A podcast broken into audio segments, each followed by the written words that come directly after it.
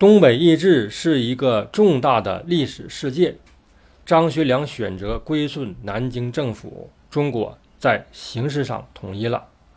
但是这个事情进展并不顺利，主要是因为日本方面的干涉。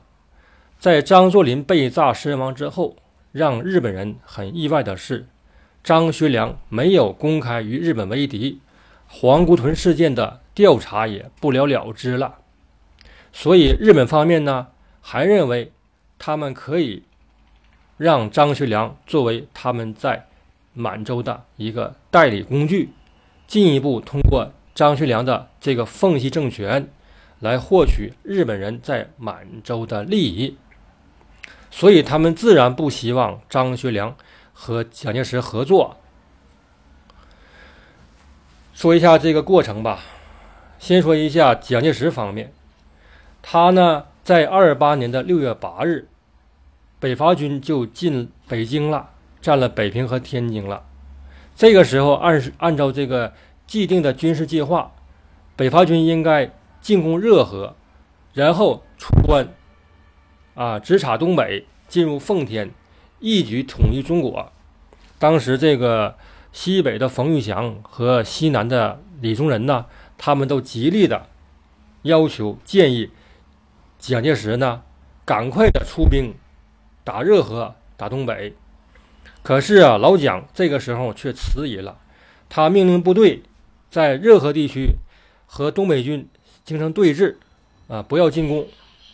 同时呢，他派一个密使，这个孔繁卫去找杨宇霆和张学良，和他们谈判，秘密的见面。这个时候，张学良他没有回东北。他在河北东部呢，他们见面了。见面之后呢，这个孔繁卫呢就代表蒋介石提了三条意见，就是和平解决东北问题这个三条意见。第一条就是东北要悬挂青天白日满地红这个国旗，要摘下五色旗。第二条就是要解决奉系的张宗昌、楚玉璞的部队这个武装。要收编，第三条，东北这个政令要服从中央，这三条就是蒋介石他解决东北问题的一个方针。张学良表示了，他同意和平解决，也不希望双方武力对峙了，啊，但是一些具体问题需要进行谈判、进行沟通啊和协商。后来，这个按照张学良的要求，杨宇霆呢在河北东部，呃，滦州地区啊，经过了一个月的激战，消灭了楚玉璞和张宗昌的大部分军队，将他们缴械了。这样呢，就和蒋介石的要求就一致了。在这之前呢，他还先行安排了这个热河省主席汤玉麟，在十月十九日先议制啊，先议制，先这个。宣誓通电，归顺中央，奉行三民主义。这样的话呢，就是当时中国国内呀，呃，基本都抑制了。呃，新疆的杨征征新在六月份、六月底也抑制了。张学良又派了四个人作为代表去南京与蒋介石谈判。这哪四个人呢？由王树汉、邢世廉、米春林和徐汝仪，他们呢都是张学良比较亲信的部下。带去了张学良四个问题，首先呢就是一个外交问题啊，如何外交？东北以后统一之后，这个外交是交地方还是交中央？第二个是党务问题，就是国民党的问题。当时东北还没有国民党，呃，是否建党？如何建党？这个党务是个问题。第三个是政治问题，就是政治啊，政府问题，东北这些人事安排怎么办？第四个就是这个军事问题。现在这个北伐军和东北军在热河对峙，这个军事问题就是北伐军不要进攻了啊，就此为止啊，双方军事划界。这四个问题经过谈判呢，都解决了。所以呢，张学良他就表示啊，可以抑制，他就宣布了，宣布在七月二十一日东北要抑制了。但是啊，这一天没有实没有抑制，为什么呢？因为日本方面的阻挠。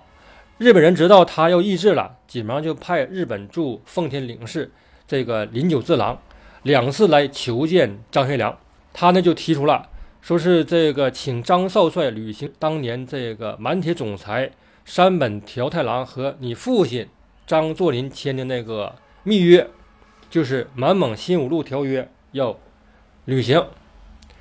可是啊，张学良他就拒绝了，他说我父亲六月四日被炸身亡了，那个文件都在车里面，这个车呢？他的专车被付之一炬了，所以这个文件找不到了。你让我怎么办呢？怎么实行啊？所以说，这这个日本这个领事啊，一看没办法了，就走了。但是第二天他又来了，他这次带来了日本首相田中义一的密信了。啊，这个首相就说了，说是现在这个南方这个政府啊，他的地位不稳，而且有共产背景啊，不希望奉系和他们合作。也不值得奉系和他们合作。第二条呢，就是说，一旦北伐军如果出关的话，如果打东北的话，那么日本的军队、日本的关东军一定会出兵相助的，这个你放心。而且我们不要条件，你就是你只要打你们，我就出兵啊。这条，第三条就是，如果这个张学良感到财政困难，你缺钱了。我们日本银行，日本的正经银行可以给你提供贷款，可以借款啊，利息非常低。有这三条，这三条啊，当时张学良一口回绝了。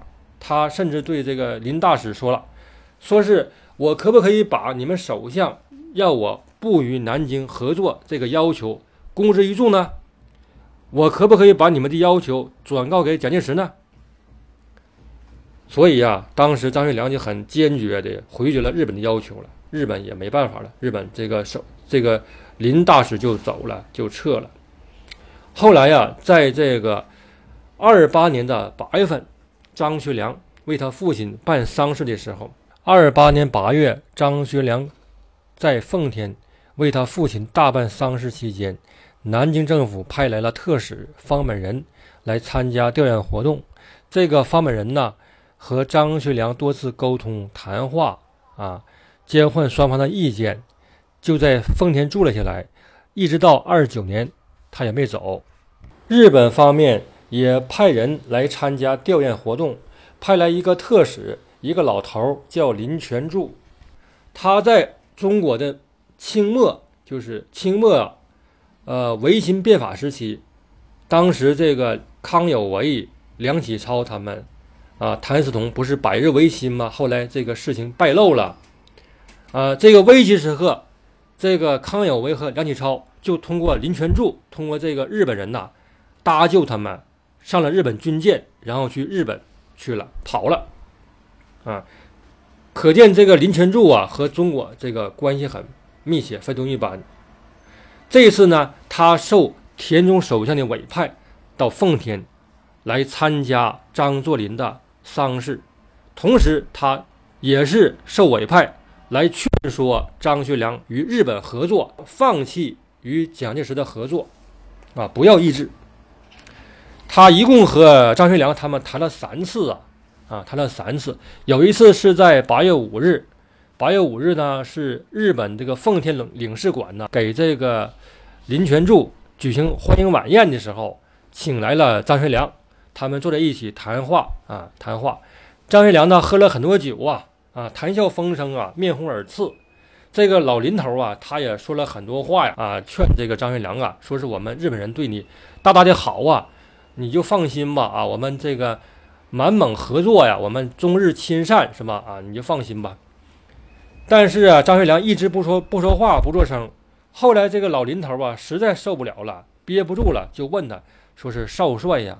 你看我呀，都这么大年纪了啊，我来一次也不容易。你呢，给我一句话，让我回去交差你不能让我白来呀，是不是啊？这个时候，张学良啊，他就说话了。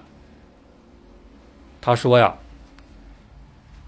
林先生啊，我谢谢你对我的关心呐，但是我提示你，你忘了一件事情，我张学良。”是一个中国人呐，我可不是日本人呐。这个林泉柱啊，一听见张学良这么一表态呀，心呐拔凉拔凉的，一下子就不说话了，不吱声了。后来呀，他们又俩又谈了两次，都是密谈呐。最后呢，这个林泉柱也让步了。张学良表示说：“你们现在不是反对我抑制吗？那好，我讲抑制这个事情，延期三个月。”啊，林权柱啊也没办法，只好同意了。这个南京方面，蒋介石呢，他非常着急呀，他恨不得马上让东北抑制。他就派一些人去东北，去奉天。他先后派了这个李时珍，李时珍呢是，呃，北京故宫博物院的馆长，他是一个创始人呐，是搞学术的，他是国民党的四大元老之一。他呢在，呃，张学良副官朱光木的陪同下，与张学良见面了，是是在这个沈阳北陵的高尔夫球场见面了，啊，后来。蒋介石又派了他的同学张群和这个宋大章、吴铁城他们来奉天了。这个张群呐是蒋介石的同学，他们在日本的振武学堂留过学，铁哥们儿。这个宋大章呢，他是一个收藏家，也是一个同盟会的会员啊，也老很老资格了。吴铁城呢，他也是同盟会的会员，他呢。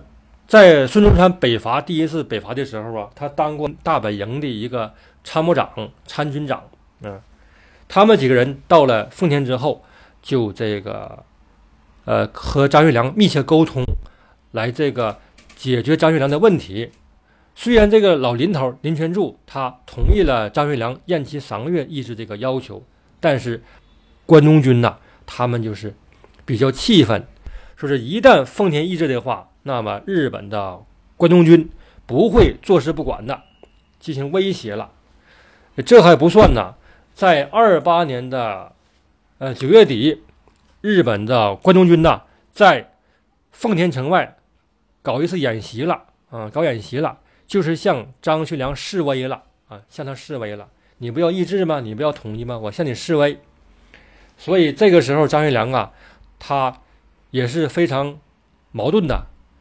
他有压力呀，是不是？然后他内部一些人啊也反对一致，像这个呃赵伯钦，像这个陶尚明，他们都是亲日派呀，他们都反对一致。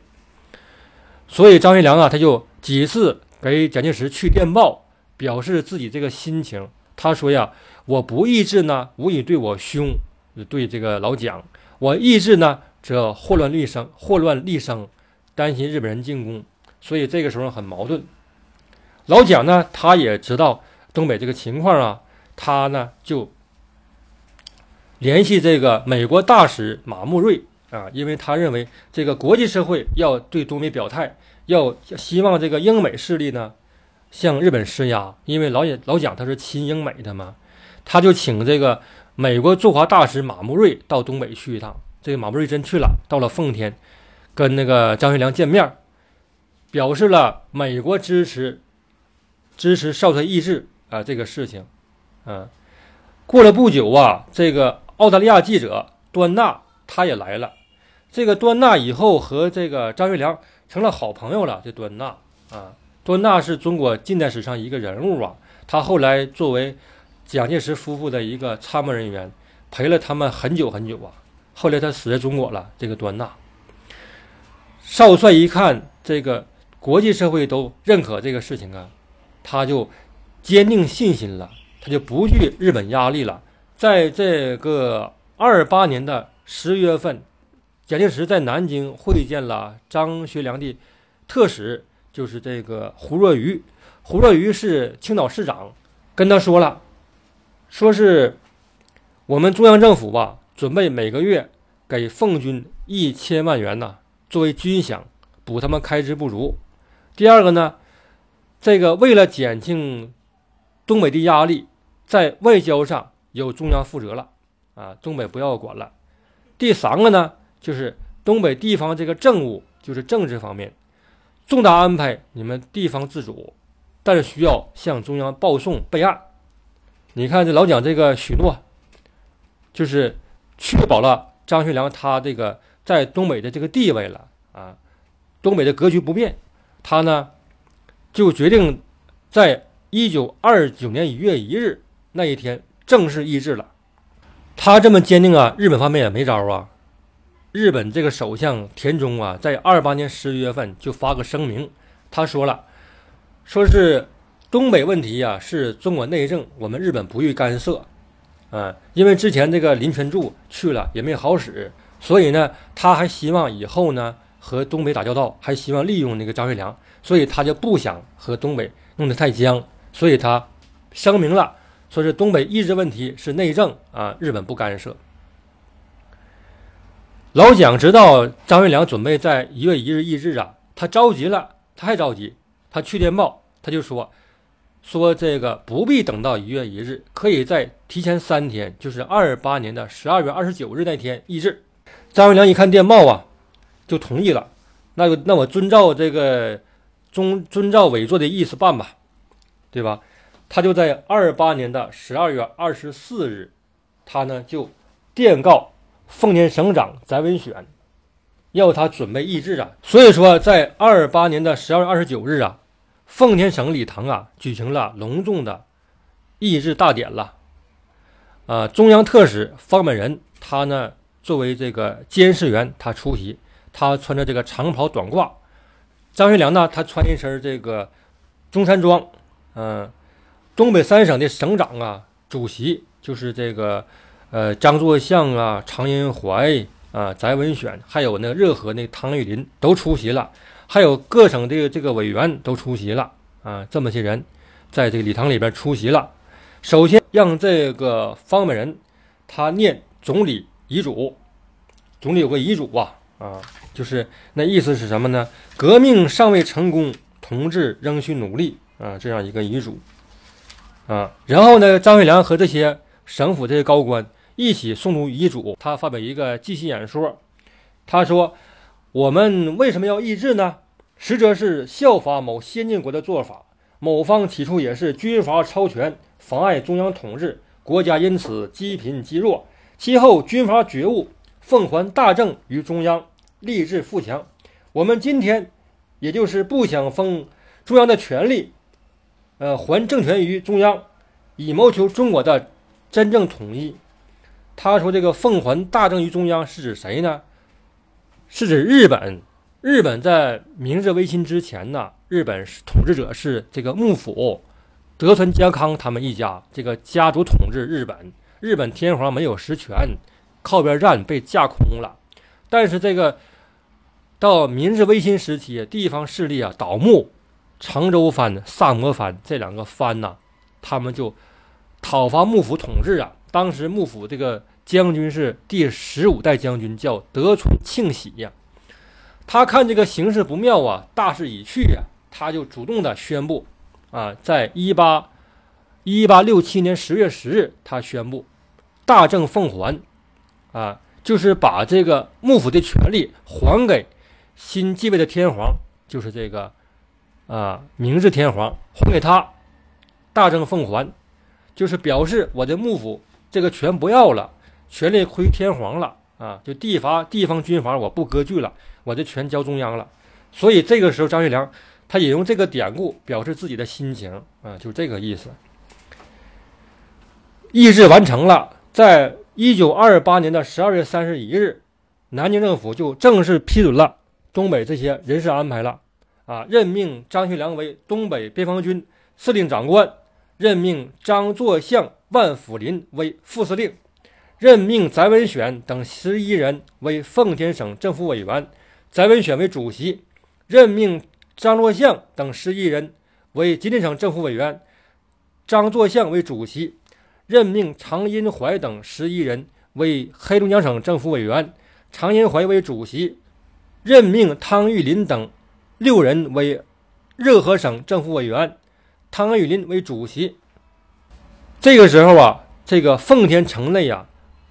青天白日满地红，这个旗呀飘扬啊，红白蓝红黄蓝白黑那个五色旗落地了，各个机关、学校啊、兵营啊、商店、住宅都挂了国旗了，还有这个国旗队呀，就是一百人为一组的士兵，每人拿一面国旗在城内巡游。